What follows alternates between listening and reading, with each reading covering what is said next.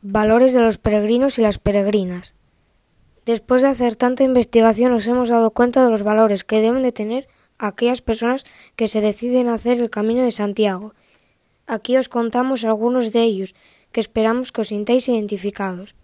Afán de superación, humildad, hospitalidad, saber compartir, solidaridad, respeto a los demás y al medio ambiente, empatía, tolerancia, esperanza, caridad, fortaleza, templanza, justicia, prudencia y fe.